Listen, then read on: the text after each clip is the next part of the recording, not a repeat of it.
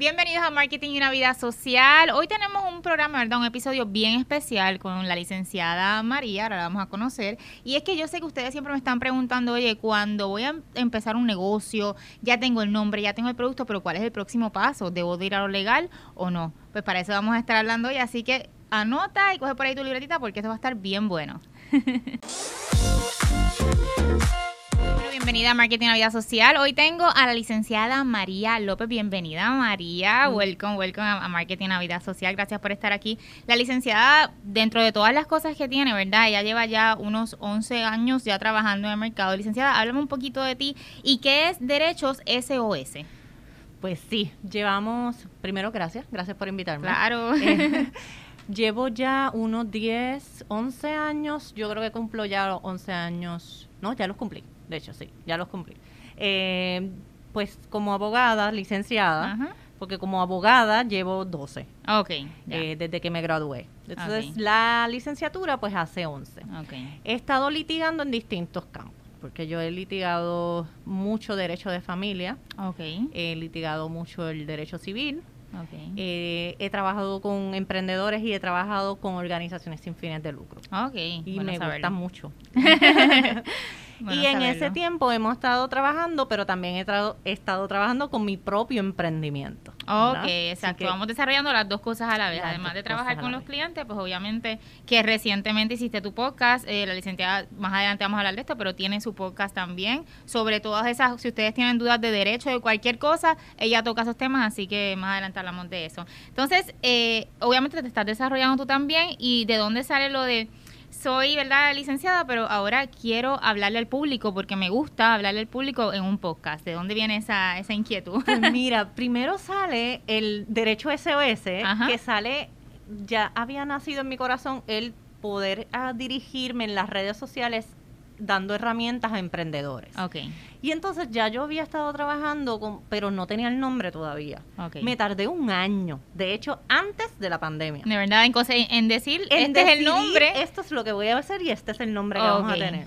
La pandemia llega y me tardé realmente porque no sacaba el tiempo, porque tenía mucho trabajo y no sacaba el tiempo. La pandemia me hizo una pausa que como de unas semanas, un mes como mucho, y esa pausa me ayudó a entonces decir ahora, ahora no tienes excusa. Exacto, ahora, tienes el tiempo, ahora estás encerradita en tu casa. Exactamente, y entonces me tocó elegir el nombre y dije, qué mejor que Derecho SOS. ¿Por qué? Porque estábamos en una emergencia, estábamos todavía, pero estábamos en ese momento en una emergencia. Mucha gente necesitaba buscar la forma de poder emprender. Correcto. Y tener herramientas. Así que nació el tener el derecho de forma de emergencia. Entonces salió el como que necesito esto ahora y salió Derecho SOS. Okay, surge Derecho SOS, lo estamos trabajando por meses y empieza entonces la inquietud de lanzar un podcast. Okay. Em, ya yo tenía la inquietud, pero entonces mi equipo de trabajo en realidad es el que me va impulsando. El que me impulsa, exacto. los primeros fanáticos, los que están ahí, exacto. mi equipo de trabajo son muy buenos, son excelentes y gracias a ellos entonces nace el podcast Negocio Legal SOS. Exacto. sale y mantiene el SOS porque sigue siendo una emergencia. Exacto. Pero queríamos dirigirlo a negocios que la gente se identificara con que esto es para mí, porque eso es lo que yo estoy haciendo en un negocio y que el negocio cumpla con todo lo legal. Entonces nació Negocio Legal SOS. Exacto. Y trabaja, obviamente, todo lo que son negocios pequeños, grandes, o sea, empresas, grandes, medianas, no importa el caso, usted lo atiende. porque siempre que, la, ¿verdad?, comenzamos un negocio, la gente tiene en mente, pues tengo esta idea o este producto, ya tengo todo, ¿por dónde comienzo? O sea, ese primer paso que yo tengo que dar hacia, la gente tiene en mente, ¿cuánto me cuesta esto? Una millonada. Y no es así. Así que si yo voy a hacer un, y eso lo hablamos ahora, DBA, un LLC, eh, una, una sociedad cualquiera, ¿cuánto más o menos yo debo de tener en el lado de acá para entonces eh, buscar, ¿verdad?, de sus servicios, orientación y adicional a eso, pues poder hacer toda esta gestión. Pues mira, cada vez que alguien va a emprender, esto es como, ellos se sienten como, ellos nos sentimos, porque todos cuando vamos a emprender sentimos como si nos fuéramos a tirar un risco. Eh, y como entendemos que es muy profundo y no sabemos lo que hay ahí abajo, todos nos tiramos con miedo. Exacto. Entonces, eh, la distinción o la diferencia está en que algunos se quedan mirando y diciendo no me tiro por si acaso y los verdaderos emprendedores dicen pues me voy a lanzar. Exacto. Cuando deciden lanzarse, una de las primeras recomendaciones que yo les hago siempre es que antes de tú tirarte de lleno, haz dos cosas. Oriéntate con un contable y oriéntate con un abogado. Totalmente de acuerdo. Una vez tú tienes eso, lo demás va a surgir y lo vas a poder hacer mucho más estructurado. Okay. Entonces, ¿qué, ¿qué necesitas y cuánto dinero necesitas? Pues va a depender de la estructura que elijas, porque la diferencia que hay entre, te voy a hacerlo de la manera más sencilla, lo que es un DBA y lo que son las demás estructuras. Ok, exacto. Porque las demás... mucha gente, exacto, la gente siempre pregunta eso mismo, este, ¿cuál, cuál cojo, cuál me recomiendas? Y si soy yo única, como único, ¿cómo, lo puedo hacer correcto? Sí, pues el DBA es el beneficio que tiene es que es mucho más económico en cuestión de formar, porque no necesitas cumplir con requisitos legales de registrarte en el Departamento de Estado, no tienes que tener necesariamente un seguro social eh, patronal, no tienes que tener unos pasos. Hay pasos esenciales que tiene el DBA, que es tener registro comerciante, tener los permisos y dependiendo de tu tipo de negocio, si tienes que añadirle algo más, ¿verdad? Pero esencialmente esos dos pasos son importantes. Y con los permisos estoy incluyendo lo que es la patente. Es eso. Así que ahí, ¿qué necesitas de budget? Eso que sea para cubrir esos permisos. Exacto. Que en general puede salirte todo en dependiendo quién te lo trabaje. Claro. Si te lo trabajamos nosotros o si te lo trabaja alguien o si lo haces tú todo por tu cuenta. Exacto. ¿Cuál es la diferencia? Bueno, la diferencia es el tiempo. Ajá. Que tú lo hagas todo por tu cuenta y no tengas muchos conocimientos, probablemente puedes tardarte más y meter la pata. Eso es lo que pudiera ocurrir. Exacto. Eh, pero si lo sabes hacer y crees que lo quieres hacer, pues a lo mejor te ahorras muchísimo más. Exacto. Generalmente puedes estar, dependiendo de tu necesidad, en los mil, mil bajitos. Ahí debe ser para tu tramitar estas cosas que son en casi todos los casos que estamos empezando un negocio y que estamos quizás empezando también de forma digital, básicamente tienes el permiso de uso, tienes y tienes tres permisos más dentro del mismo permiso, que le llamamos el permiso único. Y tienes el registro de comerciante y tienes la patente son esos. Exacto. Eso es lo, más básico eh, para un negocio que yo voy a vender traje de baño, voy a vender jabones, voy a vender cosas así. El que quiera. Lo que quiera. No importa, puede ser cualquier tipo de negocio. Que decidas hacerlo como un DBA. Okay. Y para la gente que no sepa lo que es un DBA, que a veces me han preguntado, un DBA son siglas para el Doing Business As, haciendo negocios como en español. Y eres tú misma sin una estructura jurídica eh, que hayas registrado haciendo negocio. Puedes tener otro nombre, estás funcionando como otro nombre, pero en realidad eres tú mismo. Exacto, exacto. O tú mismo. Eh, pero en el caso de la corporación, la LLC, la sociedad, las otras estructuras, esas tienen una persona, son una persona jurídica y entonces ya son aparte de ti. Exacto. No eres tú misma. Entonces eso es importante saberlo porque aunque el DBA acabamos de hablar de todos los beneficios que tiene, el, lo, el cash que tiene es que es más riesgosa. Es riesgosa, exacto. Por, obviamente las demandas. Exacto. Especialmente por las demandas. Por las demandas, exacto. Porque ahí quien está envuelto es tu bolsillo. Exacto. todo eres tú mismo. Pero además también otro cash que tiene es que el crecimiento te lo aguanta. Ah, ok. Porque el, el tener una, una estructura jurídica te permite vender, comprar, te permite hacer más cosas porque eres una persona y le da más valor a tu negocio. Okay, ¿Ves? Ahora, cuando eres un DBA, el valor puede que tengas valor, pero te va a limitar tu crecimiento a cuánto alto tú puedes llegar y cuánto más puede valer tu negocio. Exacto, y esto es a nivel de que si voy a hacer un préstamo, por ejemplo, esto lo van a medir. Si igual las demandas, yo me acuerdo que eh, un compañero mío que es médico, eh, él como eh, originalmente cuando se había cuando se había había comenzado medicina siempre le recomendaron oye tienes que tú incorporarte tú y, hacer todo esto dividido por tu negocio porque si hay un mal practice hay una demanda y si lo tienes así te puede impactar obviamente tu casa tu carro o sea todo obviamente porque no hay leyes que te protejan no ya entonces esas leyes entran en la parte de lo que es este la sociedad la parte de lo que es este la corporación y corporaciones y en especial para los nuevos emprendedores que están emprendiendo un negocio eh, que piensan que es pequeño, porque a mí no me gusta pensar que ninguno es pequeño, que es pequeño, que están empezando que son ellos solos, casi siempre la elección mejor es una LLC. El nombre del LLC en español es compañía de responsabilidad limitada. Significa que te limita la responsabilidad del dueño. Ah, ok, Así que el nombre en sí es el propósito de esa, de esa compañía. Okay. Entonces, pues no es lo mismo si tienes un DBA, no tienes responsabilidad limitada, por lo contrario, tienes responsabilidad ilimitada. Exacto. Respondes por absolutamente todo. Por todo, exacto. Cualquier cosa, y esto tiene que ver también con negocios online, ¿verdad? Que, que se hagan, correcto. Todo aplica, porque a veces la gente piensa que tengo un negocio online, no necesito estar registrada, no necesito nada de Hay gente que me dice, pero mira, yo tengo un negocio y que yo lo que hago es que voy donde el cliente. Pues yo para qué, no necesito nada, yo no tengo y me paga por ATH móvil. Y ya.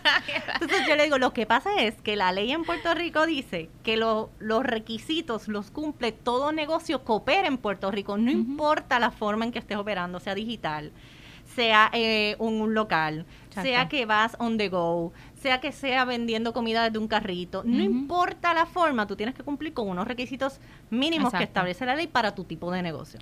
Así que sí, no, no podemos descartar el hecho de que mi negocio es digital y todo lo manejo ahí a que no tengo que hacer nada más. Exacto. Y hablando de eso también, cuando el negocio es en el hogar, ¿verdad? Que yo escojo mi casa y un canto de mi casa, voy a empezar a hacer el negocio, de ahí opero todo, pero entonces eso también yo lo tengo que registrar, ¿correcto? Y es un porcentaje... Eh, Mira, cuando yo trabajo desde mi casa, por ejemplo, y puedo tener casi todos los que tienen negocios digitales y que todo lo manejan absolutamente digital, como por ejemplo una tienda online. Exacto, Pueden manejarlo desde su casa y mínimo necesitan tener el permiso de uso residencial junto con lo que es el, eh, exclusión categórica, bomberos y salud. Ok.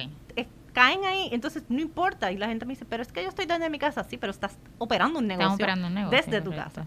De hecho, el permiso de uso residencial tiene la limitación que es que tú puedes operar desde tu casa siempre y cuando sea para utilizarlo de forma administrativa, no puedes estar recibiendo clientes en tu casa. Exacto, que si yo, por ejemplo, este, discúlpame, eh, si yo eh, hago pestañas, no puedo recibir los clientes en mi en mi casa, porque obviamente no, entra dentro de. No, hay gente que lo hace, pero el permiso no es para eso. Exacto. El permiso te dice, tienes que tener un límite del 25%, que es básicamente un cuarto eh, de tu casa que lo puedes utilizar que tienes que utilizar maquinaria que utilizas, que puedes utilizar en el, en el diario, ¿verdad? Eh, que no puede ser maquinaria industrial a lo que se refiere y que no puedes recibir clientela en tu casa. Entonces esos son los límites de que te dan un permiso. ¿Por qué?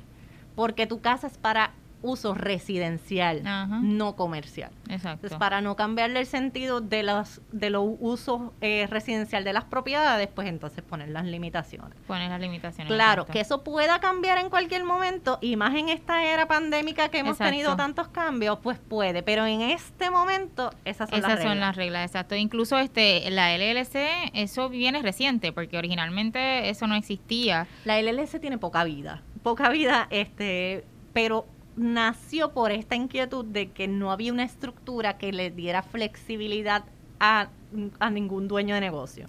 Tú tenías que elegir o una sociedad o una corporación. Entonces, son diametralmente distintas. Totalmente distintas. Y no había algo que te permitiera, porque la corporación es, las ambas, de hecho, tienen una estructura interna complicada.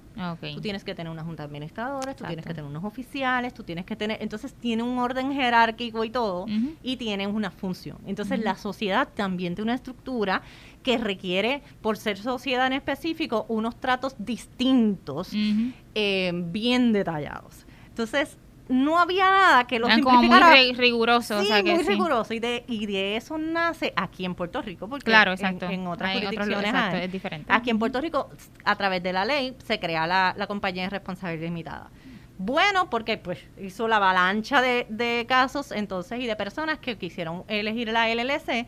El único eh, punto negativo que tenga poca existencia es que no tenemos mucha jurisprudencia para poder mirar jurisprudencia, perdóname, jurisprudencia son casos del Tribunal Supremo que han resuelto controversias que crean normas. Ok, ya. Entonces, esas normas para nosotros mirar, pues mira, esto pasa, pues ya está resuelto, esto no no hay mucho. No, exacto, no Entonces, lo que hace la LLC es que crea un híbrido entre la corporación y la sociedad okay. y te permite flexibilizar para que no tengas que tener una junta de directores necesariamente, un administrador y te permite tú establecer la forma en que esa, esa LLC se va a administrar. Ya. El dueño puede ser el administrador y es el que hace el hombre orquesta o la mujer orquesta, ¿verdad? Y es posible dentro de la LLC dentro de la corporación no. okay, no o por lo menos no es que no lo permita, sino que tiene que crearse a base de estructura, decir, el dueño es esto, el dueño, y entonces tiene, va a tener distintos sombreros en distintos momentos. Pero la corporación es mucho más complicado, entonces, y por lo tanto su mantenimiento, mantenerla es más costosa. Es mucho más costosa. Y todo es one payment, ¿verdad? Si yo este me registro cualquiera de ellas, eh, esto es una vez al año, eh, yo vuelvo otra vez y renuevo los, las patentes, etcétera, etcétera. Eh, patentes mini, municipios. patentes municipios y eh, los permisos son dependiendo de dónde estés. Eh, si eres un municipio autóctono, te toca con el municipio. Okay. Si no eres municipio autóctono, es con OGP. Okay, que Es, la mayoría, ¿verdad? Y OGP, pues ya a cada uno de lo que sería, por ejemplo, los permisos. Pues, OGP es la oficina. Oficina de gerencia de permisos. Exacto, ok, acá en Puerto Rico, correcto. Y esa oficina, pues maneja todo lo que es los permisos y te establece, pues mira, si los tienes que renovar, pues estas son las fechas de renovación, igual que con el registro comerciante tenemos que hacer lo mismo, tiene periodo. y entonces, ¿qué yo les digo siempre? Esas fechas, usted tiene una agenda en su celular, en su computadora, que, que sea una agenda que, que de Google o del que usted tenga, que no importa dónde esté, usted va a recibir notificación. Que le notifique al menos meses antes que está por vencerse para que usted empiece a tramitarla. Exacto. Y si no, si, si en un momento dado usted puede delegar en alguien la responsabilidad, mucho, mucho mejor, exacto, mucho mejor, exacto, como la licenciada, obviamente, que ustedes se encargan de hacer esto en la oficina. O sea, si eh, siempre es bueno tener gente que, que uno los oriente porque no es nuestra especialidad. O sea, yo siempre digo, somos especiales, ¿verdad? No solamente con lo que estudiamos y por lo que pasamos en la vida, con unas ciertas cosas. Hay otras cosas que, hoy hay que delegar del lado de allá, este yo siempre os recomiendo, pero la pregunta es esa siempre, por lo menos a mí que me hacen, es, es que es caro, es que no consigo a alguien, es que no saben a veces en qué puerta tocar, ¿verdad? Porque a pesar de que hay muchos licenciados, no todos saben no eh, trabajan en, la trabajan en la misma área, exacto, como en este, en, este caso. Sí, esto también aplicaría para la parte de lo que acabas de mencionar, para la parte online, ¿verdad? Si yo tengo mi tienda y todo, pues de igual forma eh, me aplicaría eh, lo mismo. Si tengo que ir al municipio, mi tienda, yo vivo en Guaynabo,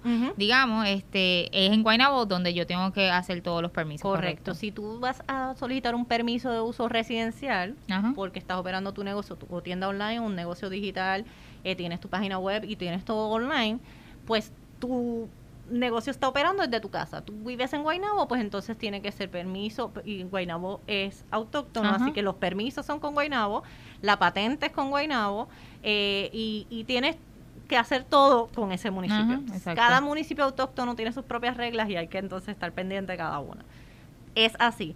Ahora más, yo casi ni hablo de que si tienes un local, porque la mayoría llegan digital. Exacto. Ahora, si tienes un local, es donde está el local. Exacto. Ubicado. No donde tú vivas, donde está el local. Entonces es eso. ¿Dónde opera tu negocio? Va a ser la pregunta. La respuesta te va a dar entonces dónde tienes que mirar. Exacto, exactamente. Y licenciada, ¿alguna vez le ha pasado eh, que llega un cliente donde usted, donde no hizo este este proceso donde recibió alguna multa eh, porque obviamente dentro de hay multas eh, eh, o alguna demanda y obviamente tú tuviste que resolverle eso.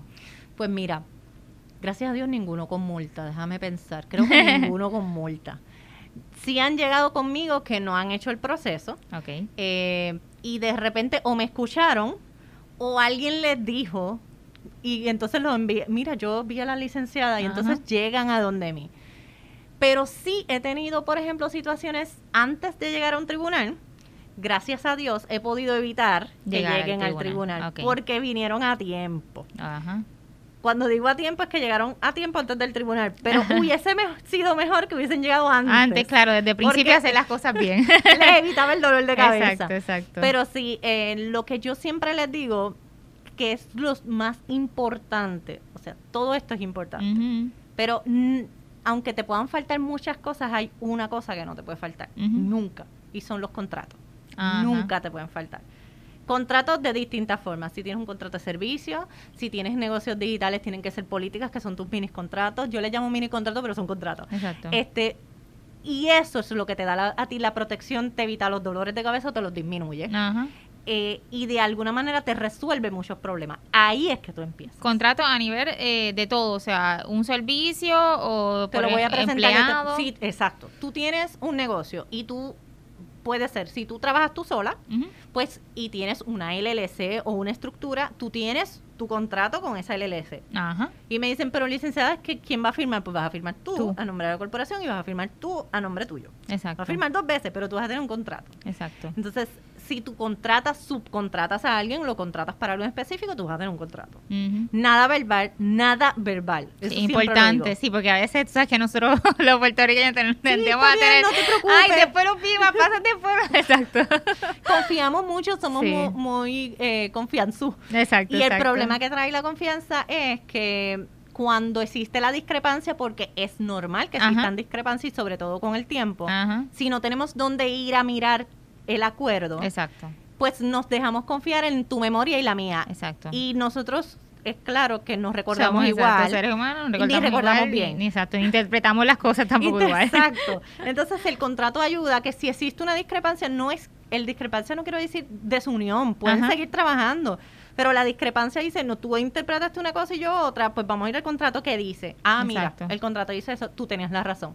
Y ya, se Exacto. El contrato para mí, a mis clientes le ha salvado la vida a muchos. A muchísimos, por, por esto mismo, porque le llegan demandas y eso de gente overall, o sea, eh, clientes, gente que compré algo. A veces no tienen que llegar al tribunal, gracias a Dios. Pero el contrato le salva.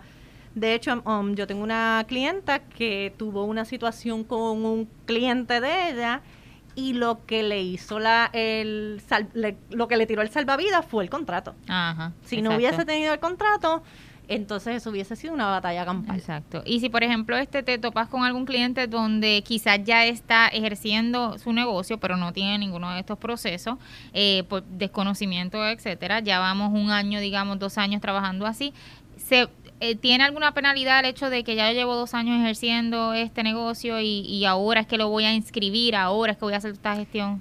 Inscribir como, por ejemplo, como LLC, no.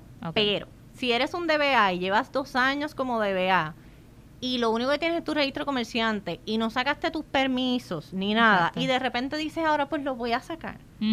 Pues si tienes multa, la patente te dan una multa porque se supone que la patente tú la solicites en los primeros seis meses, no, perdón, 30 días. Okay. 30 días de comenzar a operar el negocio. Ah, okay. Así que si empezaste a operar el negocio y ya llevas dos años y le pones ahí que llevas dos años, pues va a venir la multa. Exacto. Entonces, lo segundo que pasa es que ellos, por eso dije seis meses, cuando tú lo llenas en 30 días, ellos te dejan un tiempo de seis meses de que no pagas. Ah, ok.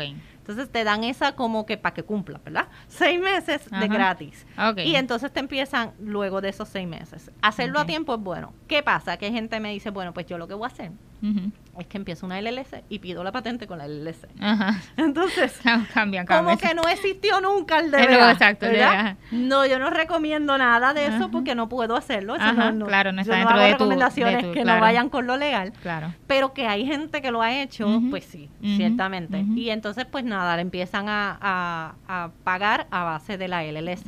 Lo importante que tengan en cuenta es los términos para tomar decisiones. Ah, si vas a empezar, por eso es que te dije al inicio, que yo recomiendo que antes de que empiecen se orienten. Exacto. Porque hay cosas, empezaste a operar, viniste donde mí tres meses después y te voy a decir, eh, tenemos un problemita con la patente, ¿verdad? Exacto. Entonces, pues sí, esa, esas son las partes Esa sería la primera, exacto. La, De los permisos, em, usualmente no veo multas, las veo en patentes, las veo dependiendo, por ejemplo, si se crea una LLC, no es una multa per se, pero es importante saber esto. Si tú creas una LLC, existe lo que es la elección de la LLC para comportarse como una entidad conducto. Te explico ahora porque eso está bien feo. Sí.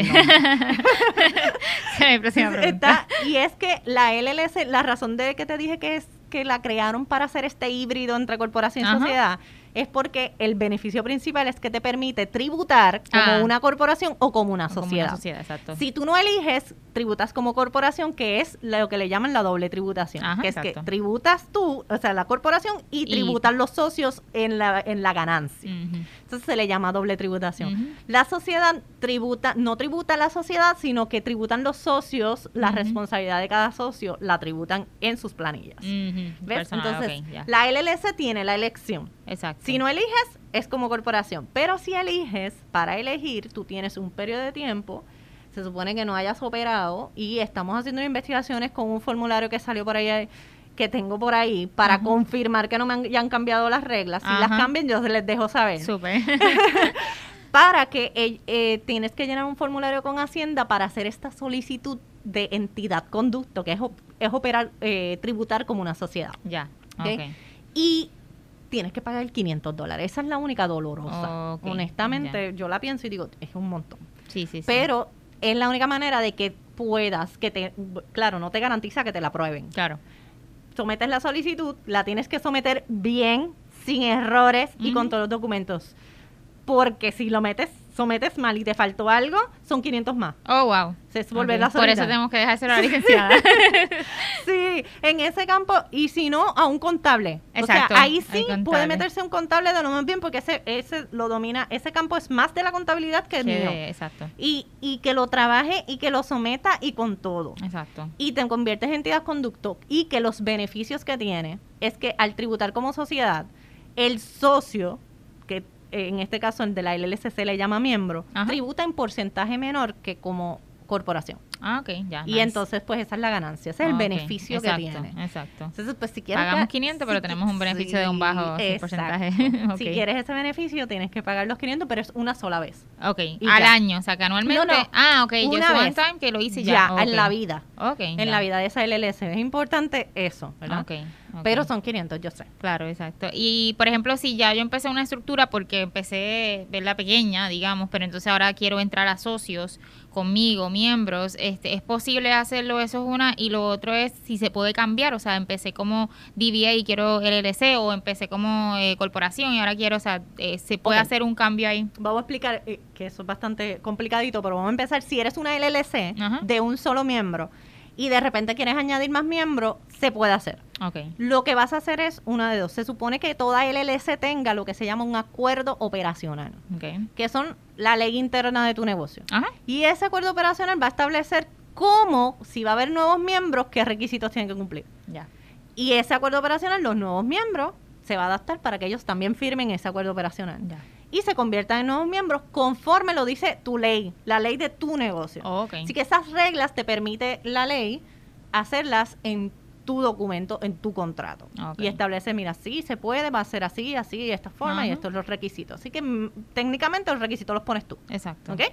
Así que sí se puede. Esa es la manera más sencilla. Ahora, la otra pregunta. ¿Puedo convertirme de DBA a LLC? Sí, definitivamente esa es la manera más sencilla y es la más recomendable que yo doy. Okay. No, no te quedas mucho tiempo como DBA. Si necesitas que empezar como DBA, porque no tienes de otra, lo haces, pero no te quedes demasiado tiempo ahí. No te recuestes en esa. Okay. Tú prepárate económicamente si es el factor para crear la LLC. ¿Qué tienes que hacer para cambiar de una a otra? Pues nada, porque el DBA no está inscrito. Exacto. Entonces, pues es dejar de hacer negocios como DBA y entonces comenzar la LLC.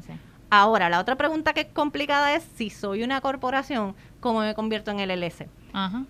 Y entonces ¿Qué se está pasando mucho ahora con esto de que cambió lo de LLC antes mucha corporación y ahora se quiere mover a LLC? Y ya ya la LLC, o sea, para nosotros es un bebé, le llamamos bebé, pero ya lleva unos añitos. Exacto, exacto. Y entonces, pues en ese tiempo hubo el boom. Ahora, lo que pasa es que ya la corporación o sociedad, al estar registrada, para dejar de ser, tiene que disolverse. Ya. Para crear una. Entonces ya sí requiere un paso adicional con, la, con, los requisitos y necesarios y la documentación. Entonces, y hay que pagar también para poder disolver y todo y crea una responsabilidad de toda corporación, aunque se disuelva, crea una responsabilidad de tres años de los socios en cuanto a de, terminar los negocios que haya falta, pagarle a quien haya falta, si hay demandas pendientes y todo eso en ese término. Así que sí, por eso dije, esa pregunta es la más complicada. Sí, exacto. Sí se puede, pero pues es distinto el proceso. Y tiene un costo también, o sea, me quiero cambiar y todo tiene un costo. Sí, en eh, esa sí. El DBA no tanto, el costo es el de crear la LLC. El DBA es dejar de hacer negocios y ya, más nada. Ok, ok, ok, ok. Y si por ejemplo este yo... Eh, empecé un negocio, me registré hoy y de repente pues dejo de hacer, ¿verdad? No dejo de vender, si es a lo que vendo, dejo de hacer el servicio. Tengo que seguir pagando anualmente, la puedo cerrar en cualquier momento, hay un costo de, cerrar. La LLC, la sociedad, la corporación y todas las porque hay más estructuras, lo que pasa que no las hablamos todas. Cualquiera que vaya a dejar de hacer negocios y que no tenga intenciones de continuarlo, debe de disolverse. Presentar la documentación necesaria porque si no le tiene que seguir pagando al Departamento de Estado y Hacienda tiene que estar radicando planilla. Todo el tiempo. Aunque no esté haciendo nada. Aunque esté en cero. Tiene que estar radicando. radicando y, y, en el caso del Departamento de Estado tiene que pagar. Exacto. Así que si no vas a hacer nada y la vas a terminar, disuélvela, porque entonces tienes, vas a tener que estar pagando. Exacto. Y entonces, por ejemplo, si yo tengo un negocio, digamos, este online, ¿verdad? Una tienda online, y, eh, y también vendo desde mi casa, lo que sea el producto que esté que esté vendiendo.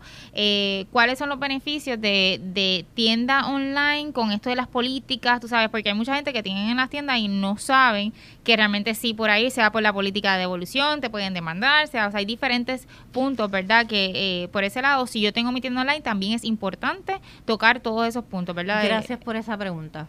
Porque es que hay demasiado cuando digo demasiado estoy hablando de quizás un 80-90% de negocios pequeños o minoristas que no tienen políticas. Punto, no las tienen. Los mayoristas tienen. Ajá, exacto. Tú vas a eBay, tú vas a Amazon, tú vas a cualquiera de estos y tú vas a encontrar políticas por todos lados. Pero los minoristas entienden que no es, necesario, no y ya. O a veces se van con un post eh, simple en Facebook que tiene un, dos, tres puntos y ya. Exacto. Entonces, no tienen las políticas. ¿Qué hacen las políticas? Las políticas establecen las reglas. O sea, si tú, tú tienes que tener unas reglas para tu envío. ¿Cómo va a ser? ¿Por dónde va a ser? Eh, ¿Cuántos días? ¿Qué esperar? Si, ¿Qué pasaría si no? Todo eso. Tú tienes que tener una política de evoluciones. También, si tú estás vendiendo un producto, tú tienes que tener política de evoluciones. Y en tu política de evoluciones tienes que considerar junto o aparte, una política de reclamaciones porque van a venir. Exacto, sí o sí. sí o sí. Entonces tienes que tener las reclamaciones y si hay garantías tienes que tenerlo ahí en considerado.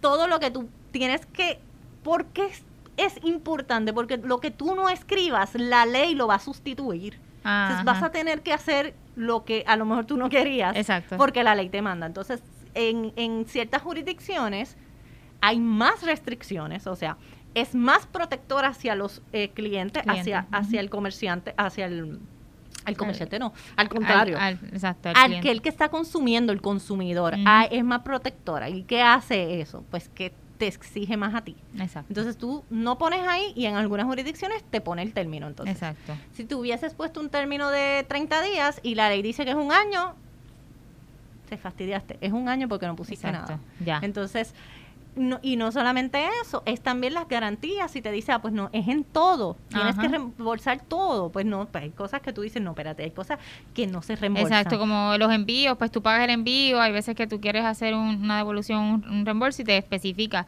si lo quieres hacer, pues el envío tú lo pagas, etcétera, que si eso no lo pones igual también, todas esas cosas entran. Y, y hay que, hay que, o sea, hay, en estas de las políticas hay una diversidad. Tú puedes tener tanto y yo he tenido clientes con distintos tipos. Hay algunos que dicen, yo reembolso solamente eh, si ocurre XYZ, más nada. Eh, y el envío es así. Yo tengo otros que dicen, yo te doy una garantía de un año total. Lo que pase, yo te lo devuelvo. Lo que pase. Entonces, dependiendo, puedes tener distinto y va a depender del producto al final, porque no es lo mismo tú eh, devolver quizás una pieza de ropa que esa pieza de ropa sea ropa interior. Exacto.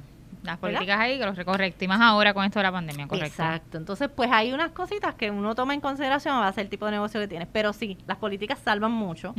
Y de hecho, en ciertas jurisdicciones son requisitos. Así que la gente no los tiene, pero se supone Exacto, sí, hay mucha gente, y más ahora en la pandemia, que salieron muchos negocios online. la gente estaba en su casa y dijeron, fíjate, vamos a empezar esto, que le, ha, que le ha resultado bien, pero que no conocen esto. Esta parte donde, pues sí, hay que tener eh, ciertas cosas y entre ellos, pues las políticas de, ¿Y tú sabes qué? Que hay personas que ahora que puede comprarte de cualquier parte del mundo cualquier persona, es una de las cosas. Así que las reglas de ellos son distintas a las de nosotros. Exacto. Entonces hay que tener en consideración que a lo mejor hay unas exigencias mayores que quieren hacer. Entonces tus políticas van a establecer las reglas del asunto. Exacto. Y número dos, hay gente me dice, ah, pero está bien, yo no vendo producto, yo lo que vendo es servicio, no, no me hace falta. No, señores, usted tiene que tener políticas anyway. Exacto. Porque lo que va a hacer es que son unas políticas distintas, Exacto. pero tienes que tener políticas, incluyendo lo que nosotros le, yo le llamo el contrato base, que son los términos y condiciones. Que es lo que establece base desde que alguien entra a tu website o a tu tienda o a lo que tú tienes. Ajá eh, que entonces entra y tú tienes unas reglas básicas, cómo se va a mover, qué información va a tener, lo que es propiedad intelectual, lo que es muchas cosas, tú lo estableces desde ahí. Exacto. Desde el saque. ¿verdad? Y entonces ese es el primer, ese es el, el, contrato de inicio, el que se encuentran de, frente. La de privacidad, esa es en no importa qué tipo de negocio, tiene que tener una política de privacidad. De privacidad. Porque tú estás vendiendo algo y tú estás obteniendo información de la gente, tú estás teniendo la tarjeta. Tú... la tarjeta. Sí, exacto. Y con esto de hoy en día de fraudes y todo eso es súper importante. Sí, importante. Y no solamente importante porque te lo requiera la ley, es que ya está comprobado con estudios que los clientes que entran a un lugar o prospectos y no ven políticas como estas, se restringen. Sí, siempre está correcto. Entonces, de las más importantes que tienen son las de devolución. Esas están number one en los estudios. O sea, un cliente que no vea política de devolución, que no, se va. Se va. Eso es uno. Número dos, las de envío. Eh, número tres, las de privacidad. o sea, están ahí, están ahí. Eh, hay políticas que tienes, tienes que tener. Entonces, en el caso de los que brindan servicios, pues también, porque dependiendo de qué tipo de servicios tú ofrezcas, pues también tú tienes que hacer unas advertencias, unas limitaciones de responsabilidad, de, cómo tú coges el servicio, qué haces con lo que con lo que yo te doy, todas esas cosas hay que tener en consideración. Y si tú no lo haces, pues es como tú echar todo a un saco claro. que está roto y que al final tu limita tu responsabilidad está en allá adentro. Exacto. Entonces, pues es mayor, aumenta tu riesgo. Exacto. Exacto, sí. Y pregunta, este, ¿ustedes también en la oficina hacen este tipo de trabajo? Si yo tengo igual una tienda online, tengo las políticas mías, pero las quiero consultar, quiero que me las verifiquen y todo eso, en el caso de ustedes también lo trabajan. Sí, de hecho tenemos clientes en ambos. Tenemos clientes que han venido con políticas y me dicen, yo quiero mejorarlas o han comprado plantillas y yo quiero personalizarlas. Eh, y entonces me las traen y entonces nosotros verificamos, las mejoramos, se las actualizamos y todo. Y tenemos clientes que vienen sin ninguna, que entonces quieren crearlas y las creamos. Hay otros que vienen, yo lo que quiero es unas plantillas. Entonces, claro, yo le digo, yo los voy orientando porque nosotros vamos a sacar infoproductos eh, están en fila ya para sacarlos. Súper. Eso lo estamos adelantando aquí. Muy bien, pues ahí está, la premisa, la premisa. Qué bueno. Pero mi recomendación siempre es que ese no sea tu primer paso. Si es posible que las tengas personalizadas, tenlas personalizadas, porque tú vas a Shopify y Shopify te tiene unas plantillas para tú llenar tu, tu, y tener tus políticas. Pero ¿qué pasa? Que la, la, plantilla que está ahí se está redactada de tal manera que aplique para cualquier tipo de negocio y, tú no eres cualquier tipo de negocio, o sea, tú eres distinto al del otro. Exacto. Entonces, pues, a, esa es la que hace la diferencia. Si tú te quieres arriesgar, por lo menos Shopify te da algo. Y eso, pues, Exacto. pero a veces el pensar mm, algo es mejor que nada, pues, pues no necesariamente, exacto, te puede, te puede tuvimos, impactar. Y tengo una pregunta, sabes que ahora con esto de la pandemia mucha gente hizo los giveaway, ahora mismo incluso la, la licenciada tiene un giveaway, así que go ahead para participar. Sí, aprovecharon que se acaba este viernes. ok, pues, ahí está. Este, pues si yo voy a hacer un giveaway o cualquier persona, yo escuché recientemente que eso también hay que pagar atributos, tiene atributos, pero no estoy segura cómo funciona esa parte. Este, no tienes que pagar, pero sí tienes que tener unas políticas. Okay. Entonces ya Facebook y también Instagram, porque Instagram es de Facebook, tiene entonces eh, unas restricciones. Ellos son bien, bien picky con los sorteos no le gustan. Entonces, una de las cosas que ellos te exigen que tienen que tener esas políticas es que tú hagas una, una exoneración a ellos de responsabilidad en cuanto a eso y que los desligues totalmente de tu, de tu sorteo. Ah, eso es un requisito. Ah, Entonces hay unos, unos requisitos que tienes que cumplir porque si no, Facebook mm, te lo saca. Ah, Entonces es importante que tengas eso presente porque hay mucha gente en estos tiempos haciendo un montón de sorteos Y mientras Facebook a lo mejor no te detecte, pues chévere, pero si te detecta, te lo saca. Exacto. Y también eso puede recibir eh, demandas o cosas así, ¿verdad? Te pueden cerrar la cuenta. Ah, okay. Te la pueden cerrar y, y, yo creo que más que una demanda, el cerrarte una cuenta de Facebook después que la hayas trabajado por un montón de que tiempo. Hayas y todo, y más si son negocios y eso, exacto y tengas tus seguidores y los pierdas, eso duele un montón. Sí, no, definitivamente, definitivamente. Licenciada, eh, ¿usted siempre quiso ser abogada? pues mira, mi, yo tengo, yo tengo mi segundo papá, que es mi padrastro. Él siempre me dijo que yo tenía que parecía que yo quería ser abogada desde siempre, porque yo tenía ese espíritu desde muy de defender, de todo protestaba. a todo el mundo, a todo el mundo en la clase, en la escuela. a todo el mundo, y de hecho así mismo en la clase y en la escuela, me metí ya yo defensora. Pero que dije, yo voy a ser abogada, te voy a decir que tan temprano como en la escuela intermedia. Oh, wow. Yo dije, yo voy a ser abogada. Llegó a, ya para ese tiempo, porque ahora yo sé que las cosas han cambiado, pero la escuela intermedia, yo estaba séptimo noveno, cuando yo llego a high school era 10 a 12. Llego a high school y le digo a mi profesor, a una de mis maestras, le digo yo voy a ser abogada. Y ella se ha quedado con eso. De hecho, todavía hoy yo me la encuentro y ella me dice, tú siempre dijiste que ibas a ser abogada y tú te enfocaste y lo hiciste. Lo hiciste, muy Entonces ella me dice, yo te aplaudo porque yo estudié toda mi vida en escuela pública. O sea, yo no vengo de colegio, yo no vengo de familia este adinerada, yo vengo de, desde abajo, exacto. Desde abajo. Entonces ella me dijo, tú te enfocaste siempre y yo, tú nunca dudaste. O sea, no hubo una vez que alguien te preguntara qué tú ibas a hacer que tú dijeras otra cosa. Entonces siempre pensé en ser abogada abogado.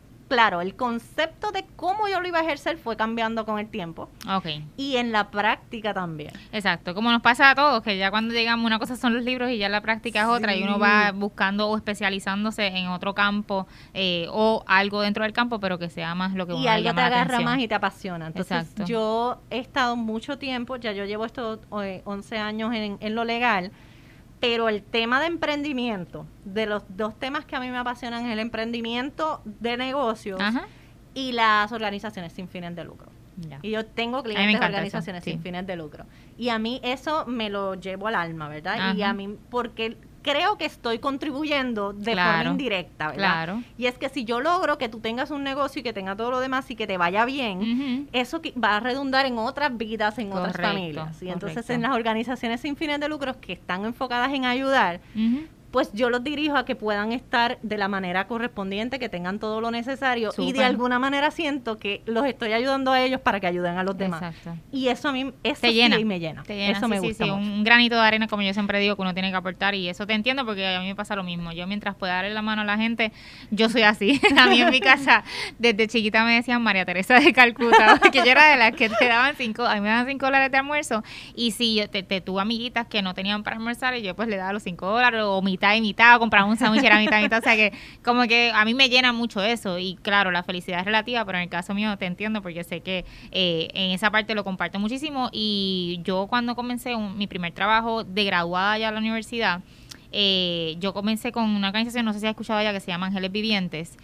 Cuando empecé de cero, la que, la que corrió eso desde cero fui yo, para hacer todas las actividades, sacar fondos y todo eso aportando. O sea, que te entiendo y me encanta todo lo que tiene que ver con, con ayudar. Y no hay nada mejor que tú emprender en lo que a ti te apasiona. Exacto. Porque ya tú no trabajas, o sea, tú no sientes que es trabajo.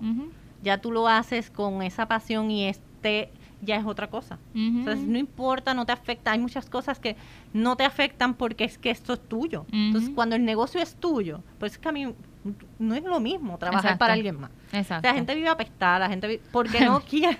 Entonces tienen jefes malísimos, tienen y tienen de todo y yo he escuchado de todo en esta vida. Ahora, cuando tú tienes tu propio negocio, tú tienes que recordarte todo eso. Exacto. Pues tú no puedes ser ese jefe, tú no puedes ser, entonces ya, tú pones las reglas no, no significa que vas a trabajar menos. Para mí no significa que vas a trabajar menos, o por lo menos no en el inicio. Exacto. Significa que tienes más responsabilidad, sí, pero sientes más libertad. Exacto. Y esa es la diferencia. Exacto. Súper. Eh, yo siempre, licenciada, termino mis podcasts con un quote, pero hoy quiero que sea un consejo de usted, porque obviamente usted sigue siendo, y le digo a usted, pero ella es jovencita. ella, ella es casi casi la misma edad, así que es jovencita. Este, pero es por el respeto, claro está. Eh, un consejo para todos esos jóvenes, porque obviamente, como bien dijiste ahora mismo, vienes desde abajo, ¿verdad? Eh, luchando y logrando tus metas y tus sueños, pero sin embargo, no me olvido de quién yo soy, de lo que, de lo que has hecho, ¿verdad? Y, y, y cómo has aportado Entonces, hay muchos emprendedores eh, que, ¿verdad?, nos están escuchando que Mm, a veces no saben ni dar ese paso, ¿verdad? Ni, ni, ni empezar o, qué cosa me puede motivar a mí. Y obviamente usted es una motivadora, ¿verdad? Eso es lo que yo siento. Eh, ¿Qué consejo usted le daría si yo quiero comenzar uno en el campo eh, como usted de, de, sea abogada, ¿verdad? Al final del día o simplemente emprender como usted lo hizo y tiene su oficina y su negocio. Mira, uno de mis mejores consejos y que yo lo he agarrado bien personal en mi vida es que tienes que ser bien determinante. Eh, determinante significa que cuando tú decides algo, tú vas a mover mar, cielo y tierra para que eso ocurra. Exacto. Entonces tienes que creer en ti. Porque en el camino la mayoría de la gente no lo va a hacer. Y en el emprendimiento, aunque sea bien intencionado, incluso tus papás te van a decir, no, es que no puedes, mira, es que no vas a poder, mira. Entonces ya en el camino va a haber gente que no va a creer en ti. No lo te sientas mal, porque eso es parte del proceso. Exacto. Cuando ya hayas arrancado, todo el mundo cree en ti, pero en el inicio nadie. Entonces es, importante que tú tengas el enfoque tú mismo, que seas bien determinante y que no creas que tú lo sabes todo. O sea, no lo sabes todo, pero tienes que confiar en que tú tienes lo necesario y buscar aquellos que puedan entonces tú delegar para que cubran aquello que a ti te falta. Y yo, yo puedo ser el ejemplo en Derecho SOS, mi, yo tengo un equipo que cada uno me ayuda en un área. Y somos un equipo que nos ayudamos todos juntos y yo sé que nadie mejor que aquel para que haga esa área. Olvídate de mí. Exacto, exacto. alguien me dice, no, es que yo necesito, hoy me dijo una clienta, licenciado, ¿usted me puede decir a mí cómo yo hago esto de las redes? No, yo te envío donde Valerie. Yo soy licenciada. Entonces, eso es lo importante, que detectes aquello en lo que tú eres bueno y lo explotes. Exacto, exacto, súper bueno. Licenciada, para que la siga a través de las redes sociales, mencionáis sus redes sociales y su podcast para que lo escuchen. Yo los invito a que escuchen el podcast de la licenciada, la sigan. Es excelente, van a recibir muchos consejos. Obviamente, eh, aquí estamos en un corto tiempo, pero ella en sus podcasts especifica, ¿verdad? Con temas específicos que a usted le va a interesar mucho, pero eh, ahí la dejo usted para que hable de, de, su, de sus redes sociales, ¿dónde la pueden conseguir? Seguro, pues mira, en Instagram y en Facebook estamos como Derecho SOS, SOS de emergencia, ¿verdad? Y el podcast es Negocio Legal SOS también. Ahí lo pueden escuchar nosotros, como, como dice Stephanie, nosotros tomamos temas de forma individual y lo que hacemos es que lo, estriba, eh, lo explicamos rabo a cabo. El último fue de contratos, de hecho. Así que el que salió este lunes pasado fue de contratos. Pasen por allí y lo escuchan porque lo que tratamos de dar es contenido para que la gente tenga sus negocios y sepa. Exacto, súper. Y este, si yo quiero los servicios de ustedes, eh, ¿la puedo conseguir a través de las redes sociales o alguna oficina? Me pueden conseguir en las redes sociales eh, o me pueden llamar al 787-771-8000, pero también tenemos website derechosos.com. Ahí está, ya saben, para cualquier duda eh, están disponibles. Si usted está comenzando su negocio, mi recomendación y como también la licenciada les dijo, empiecen bien desde el principio para que no tengan que después correr y llamarla, mira, estoy metida en este, en este problema. Pero excelente, este, ahí tienen sus redes sociales, síganla, sigan su podcast y llamen a la oficina para obviamente que le den los servicios. Gracias a un millón, licenciada, por estar aquí en Marketing a Vida Social y los veo a ustedes en el próximo episodio. Chao.